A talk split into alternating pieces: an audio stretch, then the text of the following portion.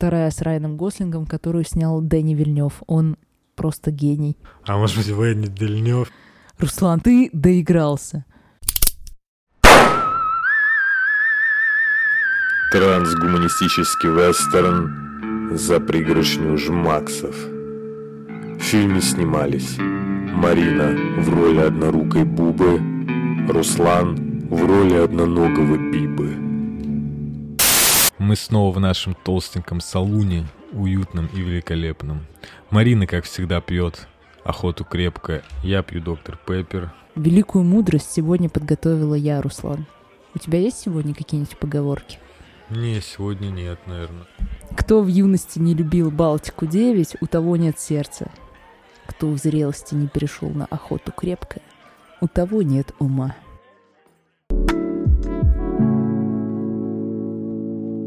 Вы с коллегами по пятницам выпиваете?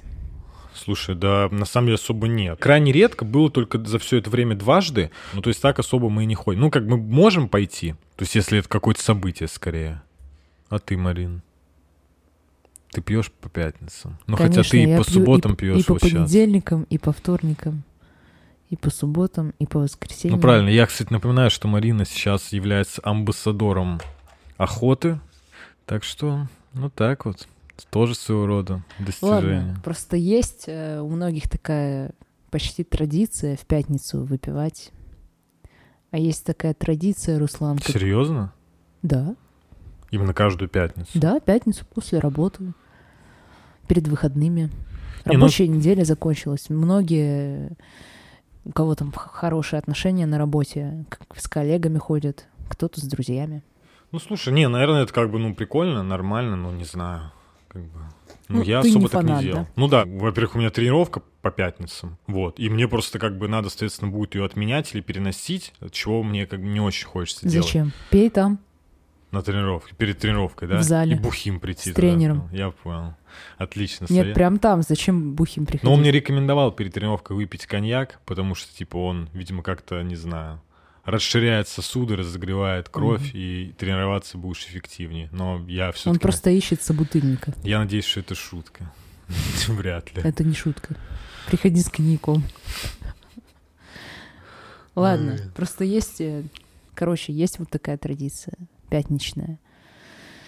А есть не очень приятная традиция — воскресный невроз. Слышал ты про такое? Именно такую формировку нет. Но я так предполагаю, это вот это тяжелое ощущение, когда ты понимаешь, что вот уже воскресенье, неделя прошла, и на следующий день на работу, и ты типа ни хера не сделал, что хотел, или ну что-нибудь типа такого, вероятно. Ты читал Виктора Франкла? Нет. А что-нибудь слышал про книгу э, «Сказать жизни да»? Ну, возможно, но не уверен. Виктор Франкл э, психолог, психиатр, основатель Третьей Венской школы психотерапии. Первую создал Фрейд, психоанализ. Э, Затем на основе Фрейда Альфред Адлер создал индивидуальную психологию. А после вот был Виктор Франкл и его логотерапия. Но я вспоминаю вот что, и что мне конкретно интересно э, из Франкла. Э, Он в том числе писал о таком понятии, как воскресный невроз, и он писал, что это ощущение пустоты после рабочей недели, когда ты не знаешь, как распорядиться своим временем свободным. И ощущение бессмысленности вот этой пройденной трудовой недели. Кстати, вот по поводу этого была, знаешь, такая вот... Раньше такая тема, наверное, она и сейчас тоже есть. Я очень сильно не люблю в воскресенье планировать какие-то дела. А ты как бы понимаешь, что, что завтра понедельник, и это отравляет вот твое нынешнее времяпрепровождение. Ну, как-то грустно выходит. То есть ты с понедельника по пятницу работаешь, в субботу у тебя единственный свободный день, когда ты Пятница и можешь... суббота, Ну, на самом окей, деле. вечер, пятница, Да, вечер. суббота. Ну, то есть там у тебя буквально часть дня только. Остальную ты работал. Вечер, пятница, вся суббота. Ты можешь чувствовать себя спокойно. А в воскресенье ты уже такой Ну да, го- мне- готовишься. Не, ну сейчас уже такого нету, на самом деле, потому что я дофига чем занят в будние дни, вот, и поэтому даже, знаешь, я скорее просто хочу иногда по выходным спокойно отдохнуть. А, но у меня выходные бывают такие мысли экзистенциального характера. Ну, блин, вообще эти экзистенциальные переживания, они на самом деле довольно сложные. Но, видишь, у меня в основном как бы все такие переживания, они скорее типа крутятся вокруг меня самого. То есть это больше не экзистенциальные, а скорее как бы личные такие Мне вот психологические. непонятно, почему ты экзистенциальные вопросы отделяешь от личности. Ну, блин, а я бы- не понимаю, почему их надо типа А объединять? как? Ну слушай, конечно же, неужели тебя не волнует, зачем ты живешь? После этих слов в немного великом салуне начался сущий кошмар. Ты когда беспокоишься, что тебя в жизни в будущем ничего хорошего не ждет, это по-твоему не экзистенциальное переживание? Ну, они-то основаны на каких-то моих личных внутренних э, загонах так, травмах. ну, так ты не можешь. Подловила, Я вот до сих пор хорошо. не- Я аплодирую, ёпта. А теперь убейте. Я не говорю, что я не скука. показываю. Нет, ты сказал, что Хочешь потянуть меня за слова? Красавчик, Руслан, хорошо, бицепс показал, очень, кра- очень красиво, очень Бля, красиво. вырежи это, пожалуйста. Нет, я это оставлю. Все должны знать, какой ты накачанный, какой ты сильный, какие у тебя банки. Все должны знать. Давай посмотрим в типа- гугле, что такое экзистенциальная вина. Хорошо, давай, посмотрим. И сейчас, Марин, ты проиграешь. Я тебя застрелю и принесут новую Марину. Да блин, я уже забыл, что ты с меня спросила от стресса. Понимаешь, Марин? Застрели меня просто и занеси новую, я уже не могу. Но ты просто сама туда засовываешь уже глобальные вопросы. Я не знаю, как жить, я не знаю, что будет, я не знаю, что мне делать, я не знаю, чем я хочу заниматься. Руслан, Я так подха- чувствую, ё-моё. Она моменту- так чувствует. Господи, что это такое? Ладно, это я не буду показывать. Голые женщины в телефоне у Руслана. Да А, нифига. Я прокомментирую. А, голые мужчины. Ладно, прошу прощения. Руслан опять показал. Да не надо, Я не знаю уже, что с этим делать. И ты уже не можешь просто так выйти из этой истории. А время все идет, понимаешь, тебе 30, тебе 35, тебе 40, и ты в ужасе, ты не понимаешь, что делать, у тебя ребенок на шее. Это не экзистенциальное переживание, разве? Ты скоро умрешь. И вот, вот перед тобой нелюбимая жена и ребенок, с которым у тебя вообще никакой связи. Это разве не экзистенциальное переживание? Мне плохо. Это все, что я могу сказать. Э,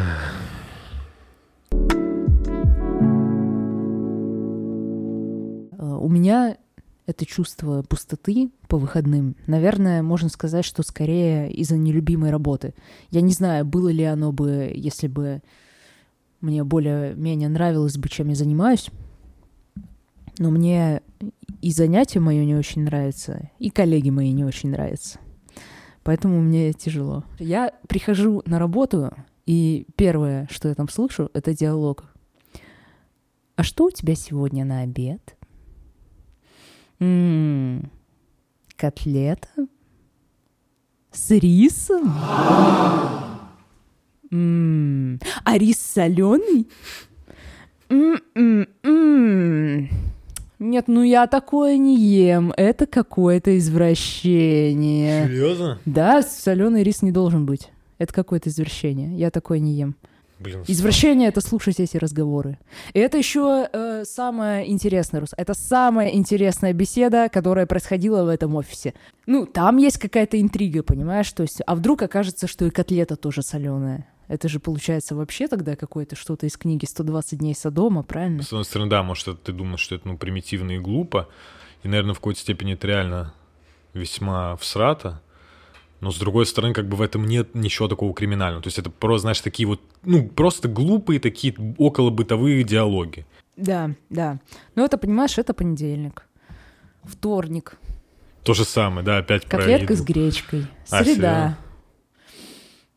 Гуляш. Ну, хотя, честно сказать, сейчас... Четверг. Блин, на самом деле немного странно, потому что мы с коллегами на такие темы не говорим, конечно, прям настолько всратые. Ну, понимаешь, и на, на это уходят... э, лучшие годы моей жизни уходят на это. Лучшие, молодые годы моей жизни проходят 8 часов, 8 часов подряд. Обсуждение котлеты и риса. И что рис соленым быть не должен. Не, ну прям 8 часов они говорят же. Ну, не Наверное, прям такого- 8 часов. Сначала котлетка и рис. Потом другие вещи. Потом э, всем офисом выясняем, идут ли коллеги джинсы новые. Всем офисом. Блин, ну, кстати, вообще это немного странновато, конечно. Потому что мы, ну, мы, бывает, на работе тоже угораем с коллегами. Но именно если вот такое ощущение, знаешь, что ты говоришь, как будто там постоянно они делают все, что угодно, кроме работы. То есть прям вообще все, что угодно, но только не работают. И ну, несут полную херню. Понимаешь, э, это же не мешает работать. Ты можешь э, работать одним глазом, и вторым глазом, а ухом одним ты можешь как бы с коллегами разговаривать. Ты говоришь, что только обсуждение, а не работа, а я тебе хочу сказать, что это не всегда мешает работать. Вот, и просто они могут э, без конца разговаривать о том, что у них сегодня на обед, что у них завтра на обед, посолили ли они рис или не посолили, и вообще можно ли употреблять в пищу соль и так далее и тому подобное. Сегодня коллега купила новые джинсы. Идут они ей или не идут, Руслан? Мне идет? Мне идет? Мне идет? Маришка, скажи, мне идет? И вот так она мне жопу подставляет, просто вот под нос. Мне идет. И это мне самое, идет? самое интересное, да, что происходит за день. Но это самое интересное, что не, происходит за день. Подожди, то есть ты хочешь я сказать, не хочу э, как-то оскорбить людей. Да хочешь, Марин, честно скажи, хочешь Мне на это самом тяжело. деле. Мне это очень тяжело. Вот, я подхожу к концу рабочей недели с ощущением как какой-то пустоты и бессмысленности всего того, что было. То есть э, часть моей недели, она просто выпала из моей жизни. То есть она зря. Я ее прожила зря. Вот 8 часов э, в офисе были прожиты зря с понедельника по пятницу. Просто вот на что уходят мои лучшие годы. Я же, понимаешь, ничего такого не требую. Я не хочу, чтобы я приходила на работу, а там, понимаешь, философы сидят. А надо. Да, слева Киркегор. Егор, ё-моё, опять Справа этот Кир Егор, проклятый. Справа Виктор Оставь Франкл. меня уже в покое. И они, понимаешь, беседуют. Нет, конечно. Но, понимаешь, когда преобладают разговоры про котлетки, ну, опять Руслан бицепс показал. Молодец, молодец. Все должны знать, как красавец, красавец. Все должны знать, какой ты э, сильный, какой ты мужественный, какие у тебя бицепсы. Да, еще раз покажи, давай. Я обычно, знаешь, как будто... Ну, хотя тебе это тоже знакомо, то, что ты можешь как словно в двух таких состояниях находиться противоположных. То есть либо ты чувствуешь себя прям максимально хорошо, то есть, знаешь, такой прям очень-очень сильный эмоциональный подъем. То есть, когда все отлично, ты там молодец, там круто и тому подобное. Или ты можешь падать там в состояние такого полной вообще ничтожности, то есть, что ты просто Ну, ничтожество. идеализация и обесценивание. Да, там лох, урод, просто на тебя люди не могут без боли смотреть, ну и тому подобное. Ну, такие, короче, вот истории травматические. Вот. И вот буквально не так давно, недели 3-4 назад, а, эта штука стала проходить. Это состояние, оно заменилось состоянием такой серости. То, что жизнь очень серая, ой, как бы Так а вот в чем оно заключается? Ну, то есть ощущение серости. Тебе что кажется, что жизнь вот недостаточно яркая, что ли? Или... Ну вот, скорее всего, да. И это, знаешь, скорее похоже на то, что вот а, если ты все время, знаешь, до этого ты пытался как-то вот и за счет вот этих сильных аффектов, то есть, да, грубо говоря, вот этих скачков, ты как-то пытался вот, э, ну, то есть ты только вот в этих двух состояниях находился, пытался при этом еще как-то выходить то из одного, вылетал там из другого, постоянно вот так скакал, а, то это похоже сейчас на то, что ты как будто, знаешь, ушел давным-давно из дома лет 20 назад и сделал все, что угодно, чтобы туда не возвращаться. Но все равно тебе так или иначе пришлось туда вернуться, и когда ты заходишь в дом, ты как бы видишь, ну, понимаешь, что тебя не было там 20 лет, и, естественно, ты там видишь разруху, то есть белые голые стены, пыль, грязь, и такую, знаешь, слегка безысходность. Безысходность не в том плане, что все плохо, а безысходность скорее в том плане, что все серо, и жизнь твою, свою ты улучшить как бы не сможешь. То есть так будет всегда. Вот у меня скорее такое ощущение в последнее время. Это в целом лучше, чем предыдущие варианты. Но я тебе могу сказать, что у него есть определенные проблемы, потому что в отличие от прошлых состояний я же могу как бы переходить в другое состояние. А когда ты испытываешь эмоциональный подъем, ну, естественно, как бы тебе хорошо. Вот. А тут оно как бы постоянное. То, что ты говоришь вот по поводу воскресного невроза, я, можно сказать, испытываю такое в целом постоянно. Единственное, как бы то, что мне даже на самом деле в будние дни, даже рабочие, гораздо легче, чем вот э, э, дома, потому что, ну, дома ты можешь оставаться один на один с собой. Так это и есть оно. Вот. Да, и, соответственно, как бы, ну, там могут быть такие переживания, которые переваривать очень тяжело. Сейчас, конечно, мне гораздо легче, гораздо легче, чем раньше, но на самом деле все равно непросто, потому что, не знаю. Ну, то есть э, ты все время стараешься себя отвлекать, но бесконечно отвлекать ты себя все равно не можешь. Я думаю, вообще рано или поздно любой человек вынужден будет столкнуться с самим собой в одиночестве. Не очень приятно, конечно, по Ты вгоняешь меня в уныние, Руслан. Ну так бахни вот сейчас Тебя надо крепкая. застрелить. За что? За то, что ты погоняешь меня в уныние. А может я тебя Прощайся уже, вставай на колени. Нет. Вставай на колени, Нет. я сказал. Нет. Внесите более веселую копию, пожалуйста.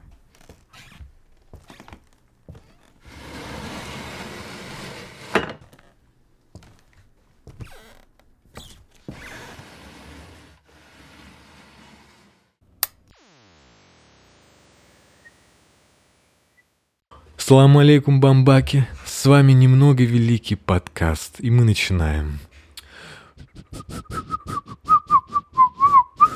Спасибо, Руслан. Э, Копия Руслана оказалась еще более глупой, чем до этого. Выстрел, да, Верните, пожалуйста, предыдущий. Это через экземпляр. дырку в голове просто ветер. Так Верните, гуляет. пожалуйста, принеси, внесите убитого, пожалуйста. Мне подлатали раны, Марин. Ну, ты, Руслан, правильно сказал, что быть собой один на один — это сложно, это тяжело. А, И вообще у людей редко бывает возможность остаться в одиночестве. То есть ты на работе, когда ты с коллегами, если только ты не удаленно работаешь, хотя, например, когда я удаленно работала, я все равно была постоянно э, в контакте с коллегами, то есть вы созваниваетесь, вы что-то обсуждаете, вы в чатах что-то обсуждаете. Ну, то есть, по сути, я не нахожусь в одиночестве, даже несмотря на то, что я вроде как сижу одна. Вот, но я постоянно с кем-то контактирую. А, В детстве там ты с кем-то живешь, с какими-то взрослыми, с родителями, с бабушками, с дедушками, все равно, скорее всего, кто-то тебя окружает. А, Потом ты вырастаешь, ты, может быть, либо ты не съезжаешь, либо ты съезжаешь. Часто э, люди с друзьями там квартиры, например, снимают, с парочки снимают вместе, там, ну, ты в отношения в какие-то вступаешь, тоже живешь с кем-то. А когда ты остаешься один, ну, то есть вот каждый день ты с кем-то, а когда ты остаешься один, э, это может быть очень тяжело. Мысли могут быть очень пугающими. Когда я остаюсь с собой один на один, бывает очень тяжело, потому что я загружаюсь какими-то уже экзистенциальными вопросами. Я часто задумываюсь о смертности и о том, что, понимаешь, время-то идет к воскресному э, неврозу, опять же, возвращаясь. Э, Вот прошла неделя, она ушла в никуда. Я ее, собственно, потратила на то, чтобы слушать про котлеты. Я, блин, ну, не знаю, что с этим делать. Вот у меня всего два дня в неделю, исключая вечера, наверное, будни, когда я могу их как-то посвятить себе, а я уже не знаю, чему их посвящать, потому что мне, мне страшно, что годы уходят, Руслан, и, и ничего не меняется. И, и я не знаю, должно ли что-то меняться, и в какую сторону, и что нужно сделать, чтобы мне не было так страшно. Наверное, мне будет страшно в любом случае, потому что, э, ну, человек смерти на это пугает. Ты смотришь так, как будто хочешь в меня выстрелить. Да, ты на самом деле сейчас жесть меня загрузила реально. Я тебе уже говорил, что на эти экзистенциальные вопросы, типа, на них и нет именно какого-то прям очевидного ответа Мгм. для всех. Вот. Поэтому, Марин, не знаю я. Какие вот ответы на эти вопросы нашли твои любимые козлы, вот эти Кьер Егор или Виктор Жманкл? А? Вот можешь ответить, пожалуйста, мне, дебилу? Ладно. Кьеркегор э, утверждал, что, что жизнь абсурдна, и ты должен э, наполнять ее какими-то своими смыслами и ценностями.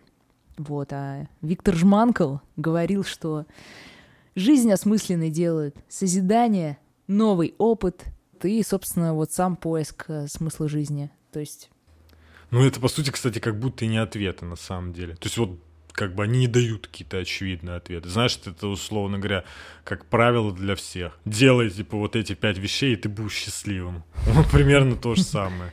Ну, Короче, вот Виктор Франкл говорил, что нет никакого э, конкретного такого смысла жизни. Ну, что логично, Ну да, ну для вот. каждого человека он будет свой, и что на разных этапах жизни он тоже э, будет разным.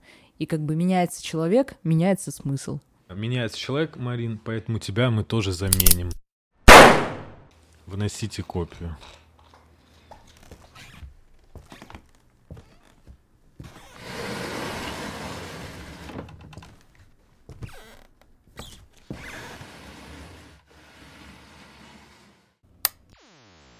В целом, Марин, я согласен с этими двумя великими персонажами.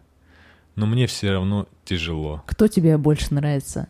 Кьер Егор или Виктор Жманкл? Жманкл. Но единственное, видишь, мне показалось странным, то, что он пытается дать людям веру в то, что страдания якобы не бессмысленны. Да, ну тут специфика, конечно, его жизни влияет, потому что он-то прошел через концлагеря, и, конечно, ну, там все построено на страданиях, и очень сложно от них уйти Ну и и да, абстрагироваться. И поэтому он э, вот такой способ нашел, за который его критиковали потом. Очень многие коллеги его критиковали за то, что он ищет смысл в страданиях. Я считаю, нет смысла.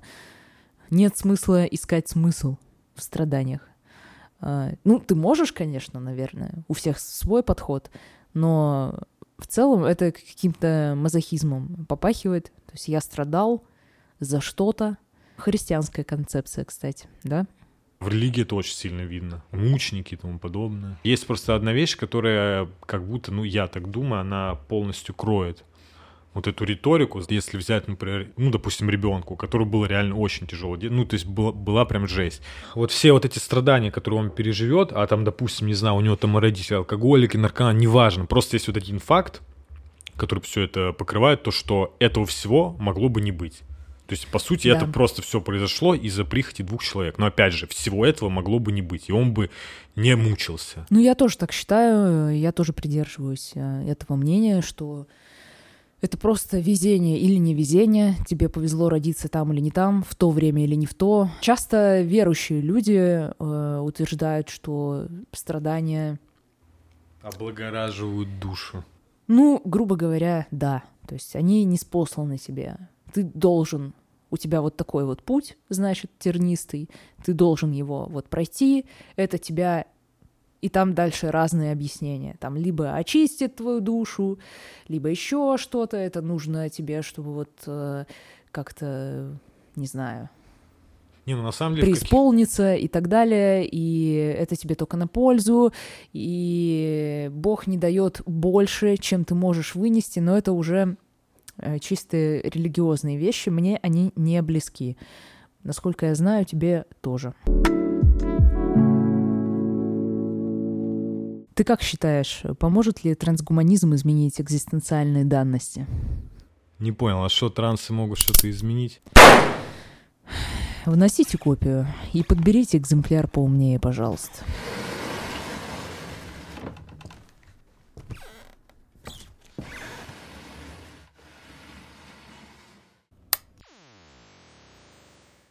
Ладно, Марин, и что такое трансгуманизм? Трансгуманизм — это такая э, философская концепция, которая продвигает... э, Опять философские концепции. Мне Киер Егора твоего и Жманкла уже было достаточно.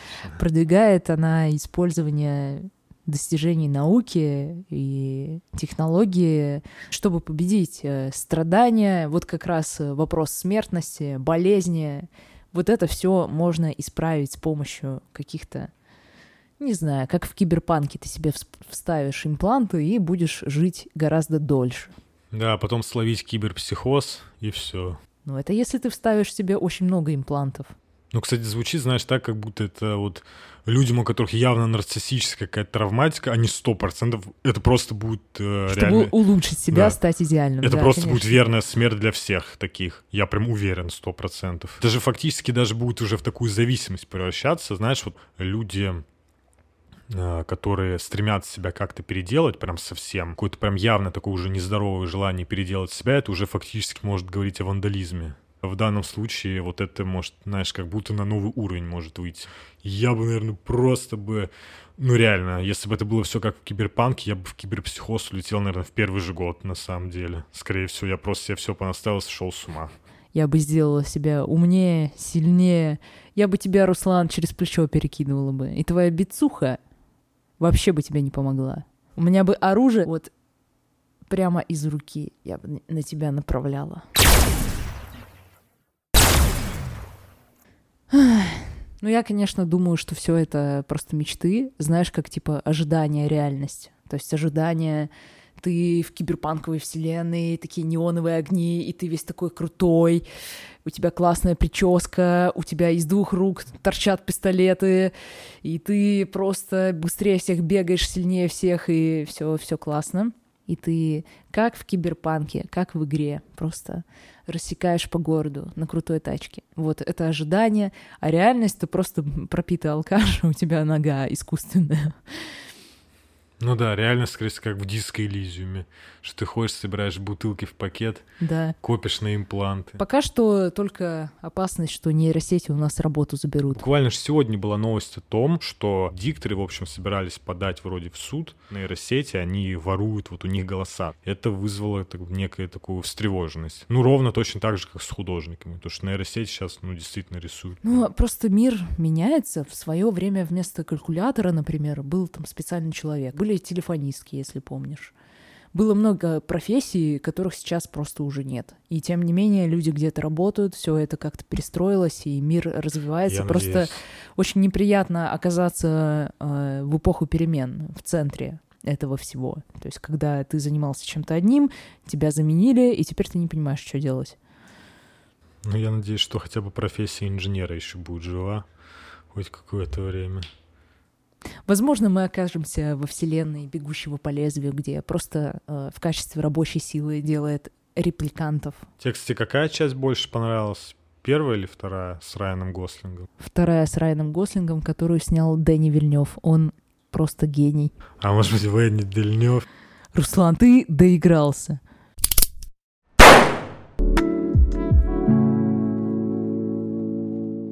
Ну, ты бы себе какой имплант поставил? Блин, ну как бы я бы, наверное, хотел какой-нибудь имплант, если бы это было возможно, который бы просто дает мне неограниченный срок жизни и еще восстанавливает тело. А я думаю, ты бы вставил себе такой имплант, который бицуху показывает через каждые 30 секунд. Очень смешно. Сгибает тебе руку и Ну, показывает. видишь, все равно человечество так или иначе хочет стремиться к бессмертию, потому что то, о чем ты говорила, да, изначально, тебя пугают вопросы вот именно эти экзистенциальные, ты не знаешь, зачем ты живешь, то, что ты не молодеешь, там и тому подобное. По сути, если бы была бы такая возможность, то у тебя эти вопросы, кстати, ты бы себе не задавала, потому что ты понимала, то, что у тебя неограниченный срок и неограниченное время. То есть смысл париться э, по поводу таких вещей, если ты будешь жить вечно. Ну, если сильно упростить, то трансгуманисты как раз об этом и рассуждают. По крайней мере, Красавцы. по крайней мере, некоторые. Вот так. То есть э, зачем париться, если можно э, как-то решить этот вопрос с помощью технологий, и к этому мы все и стремимся. Слушай, на самом деле, возможно, я бы хотел бы себе поставить какой-нибудь имплант, который бы работал бы, знаешь, по принципу внутреннего голоса, такого очевидного, только который давал бы тебе правильные ответы. Как в фильме «Апгрейд». Вот там у главного героя... Ты смотрел этот фильм? Да.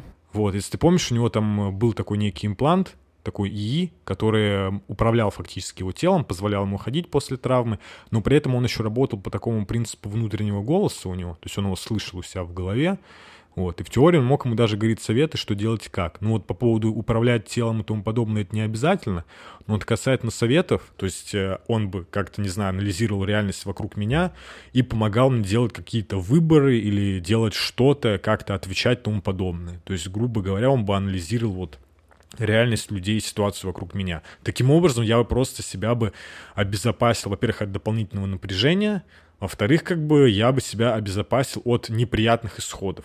То есть, в-третьих, как бы, ну, соответственно, я мог бы полагаться на него, как бы, если сам боялся что-либо делать. То есть, как бы, я бы уверен был, например, что если я скажу там что-то или если сделаю что-то, то это как бы будет... э, Ну, то есть, это не приведет к каким-то непредвиденным тяжелым последствиям для меня. Я бы, конечно же, я бы поставила себе имплант, который сделал бы меня умнее, Просто я бы себе Google загрузила бы в голову. Это, кстати, забавно, говоря. потому что я бы просто выбрал, знаешь, там вариант, который бы не сделал бы меня умнее, а который просто, наоборот, сделал бы меня глубее, в том плане, что мне просто не пришлось бы напрягаться, за меня бы все решал бы и все делал бы вот этот вот имплант. А ты бы, наоборот, хотела как бы усилить свои личные возможности. А я бы, скорее Конечно. хотел сбагрить их на других. Я бы хотела поставить себе имплант анти-Руслан. В смысле? Ну, значит, когда кто-то показывает бицуху, он сразу вырубает мое... Блюрит, блюрит бицуху. Я ничего не вижу. Все. Анти-Руслан. Или когда кто-то говорит, салам алейкум, же есть бамбаки. С вами немного великий подкаст. В общем, подкаст я бы не смогла наш слушать, получается. Я бы слышала только себя, что тоже неплохо. Ну, Я понял, то есть это уже такая враждебность по отношению к бедному толстому человеку. Ты, короче, Марин, за вот такие свои обзывательства и издевательства над бедным толстым человеком доигралась. Твои экзистенциальные вопросы уже невозможно просто Невозможно слушать. слушать тебя, потому Я- что ты задолбал произнести правильно не Кир Егор, а Кир Егор, ты дурак, Егор что просто ли? не мог назвать себя нормально.